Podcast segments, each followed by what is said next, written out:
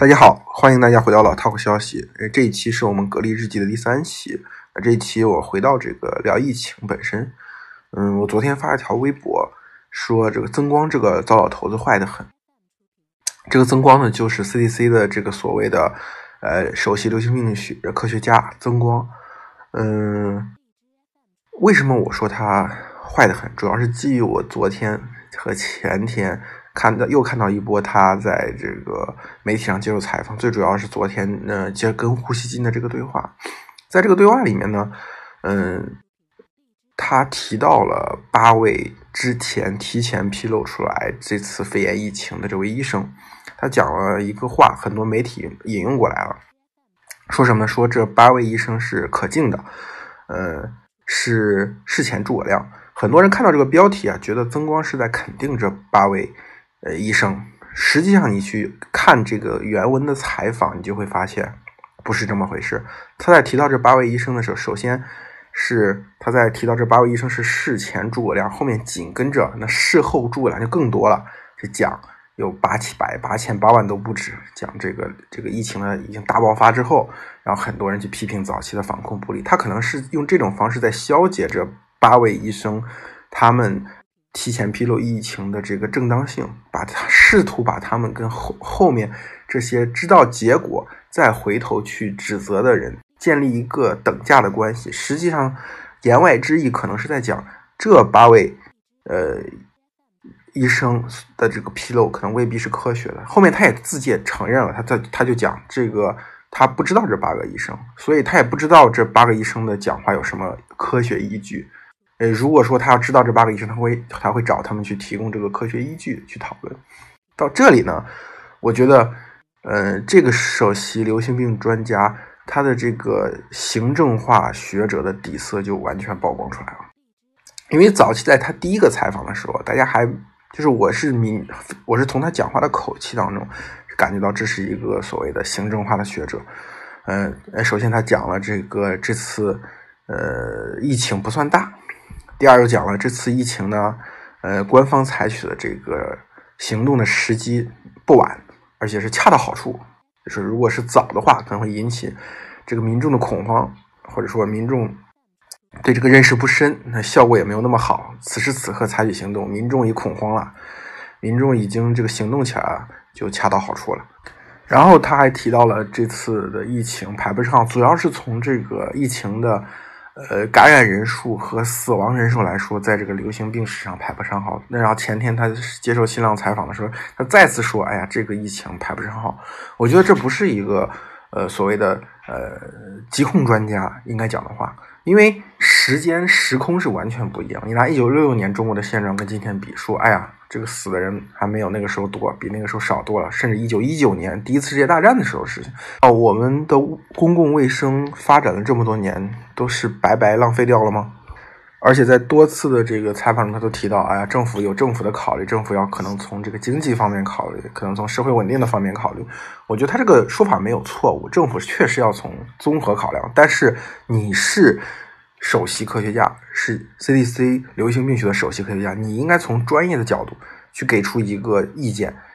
而不是相反，你用你自己的专业的背景，利用公众对科学家这个职业的尊崇。去为已经证明是有失误的这个政策去背书，我们可以拿曾光的这种态度和钟南山或者李兰娟这两位院士的态度去做对比。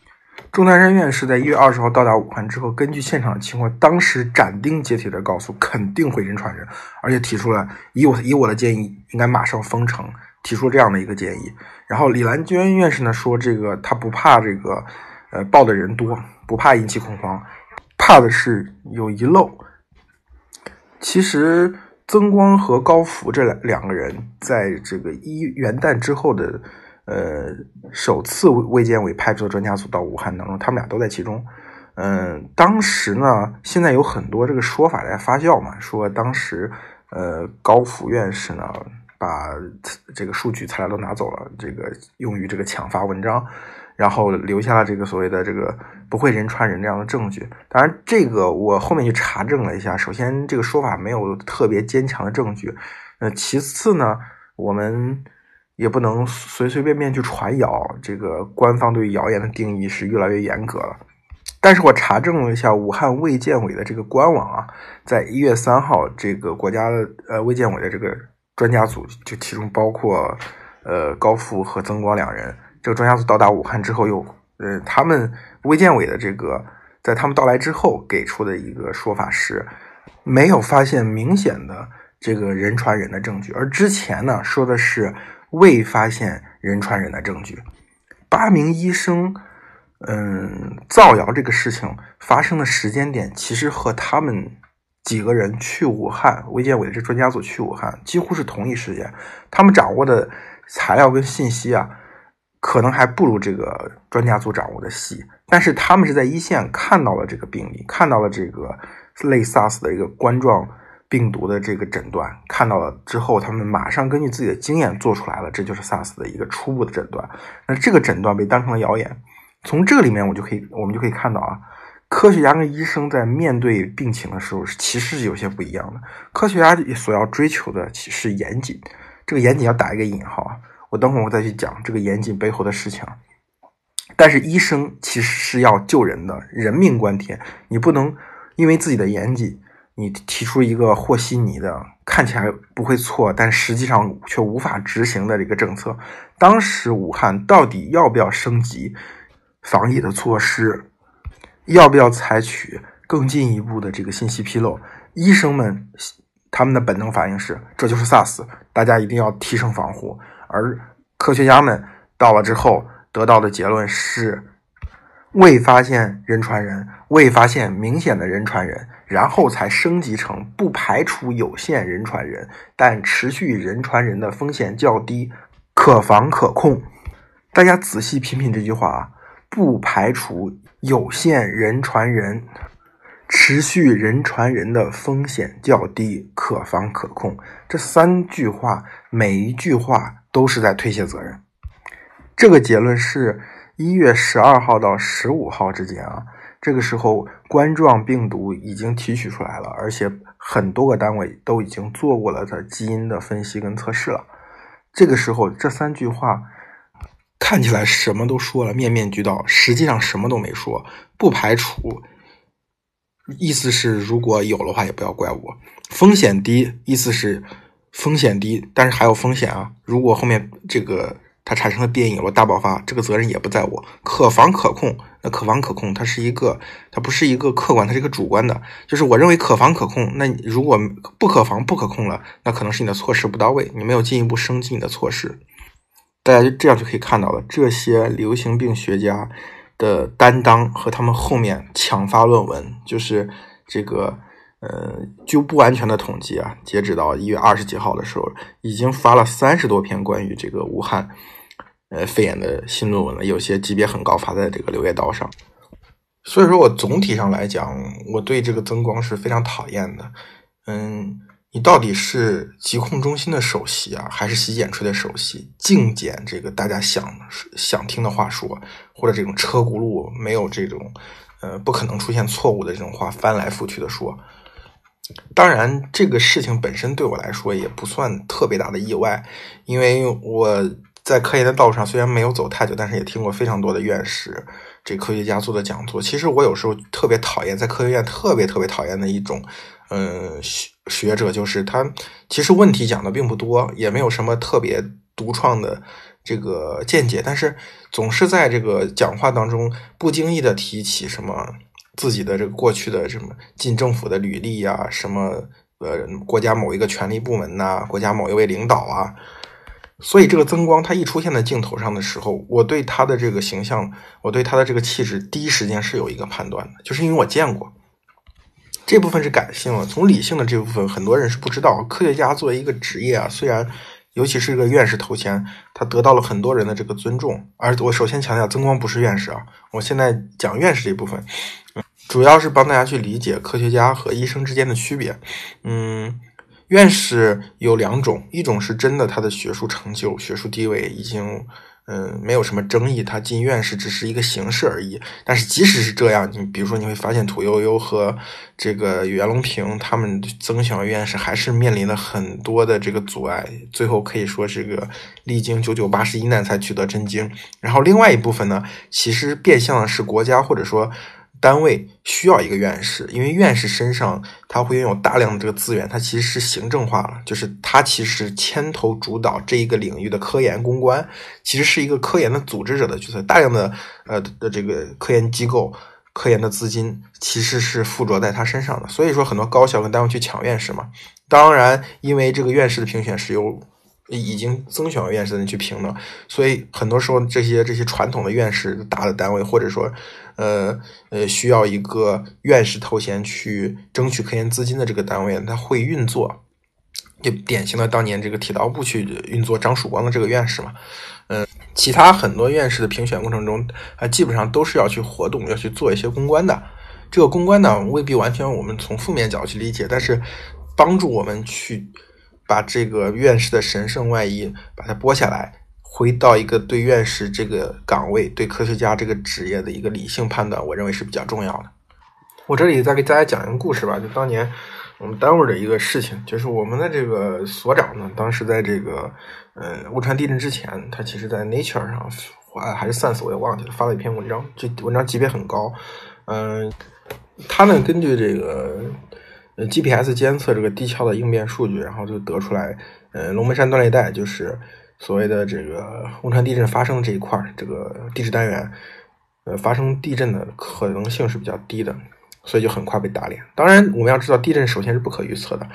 呃，我只是用这个例子来去告诉大家，当一个科学家他面对这种现实问题的时候，他其实很有动力采取这种规避风险，就不把话说的太死这种方式。公共卫生这块儿，我觉得呃，大概和我们。这个学科就是我当年学的地球物理，嗯，地质学的，有一点像的是，它其实是，呃，有很多的这个重大的科研的项目的数据是掌握在政府或者公公立机构的手里的，它这会就产生一个问题啊，就是有些官办机研究机构的学者，他可能利用这些国家重大专项，或者说类似这次这个疫情，因为这个数据都在公立医院手里嘛。他可能为自己的做研究提供一些便利。我们当时有一个众所周知的现象嘛，就是很多的这个学者，他一开始没有数据、没有关系、没有人脉的时候，他做不了什么国内的研究，他反而啊要去国外。看数据，比如说 USGS 美国的地质调查局，他们公发布公开数据的这个习惯是比较好的，用他们的公开数据把自己这个方法，把自己这个手段验证一下，然后做出一定成绩了之后，有了一些基金，有了一些人脉之后，反向再去做国内的项目才有可能。这尤其是一些海归学者必须走这一步。当时我呃汶川地震。九周年的时候，我写了一个呃一个地震九年这样一个文章嘛，就提到了，嗯，那个地科院一位德高望重的老院士，他的这个国家重点实验室被摘牌了，他自己说的很悲壮。那行业内的人呢，有些也去慰问他，但是很多人其实是一种幸灾乐祸，就是因为这个院士过去比较霸道，数据紧紧的握在手里面。所以啊，基于这么多的原因，尤其是我们这一次经过的这个疫情啊，钟南山院士的这个地位会变得更崇高。很多医生啊、医护、医护工作者，他们的形象在我们心中会变得更崇高。我认为这是符合这个社会的发展趋势的。你会发现，很多国家，尤其这种采用这种全民医保的国家，他这个医生在社会的地位是很高的。我们目前还处在这个科学家在我们心中地位很高，这其实是宣传造成的。对，但随着我们越来越多的介入这种公共生活，公共生活摆在我们面前，我们就会发现，我们对医生这个职业的信赖其实是会变得更高。这就是我说，这是两种职业它的特征所决定的。科学家做科研是要严谨，是要不出错，但是医生是要救你的命的。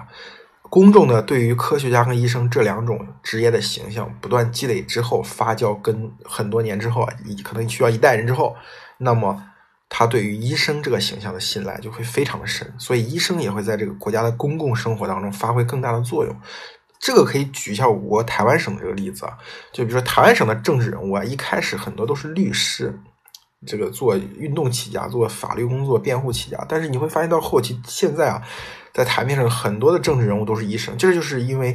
呃，民众对医生是非常信任，而台湾又是这种这种健保，就是所谓的全民医保的国家，它没有这种因为这个费用造成的医患矛盾嘛。你比如说这个台北市市长这个柯文哲，比如说蔡英文是这一任的这个副手这个陈建仁，柯文哲是那个叶克膜嘛，因为这个成名的。嗯，包括后来他做这个某位政客的这个医疗小组的召集人，那个陈建仁呢是这个当年台湾抗击 SARS 的这个负责人。然后那个还有一个就是那个赖清德，他也是原来是个医生，他是从医生转行去做政治人物的。所以，嗯，当然这个台湾这部分我们就不细聊了。但是，但是意思就是这么个意思，大家这个自己细细品品就好。我们这期节目也就到此为止，我们下期再见。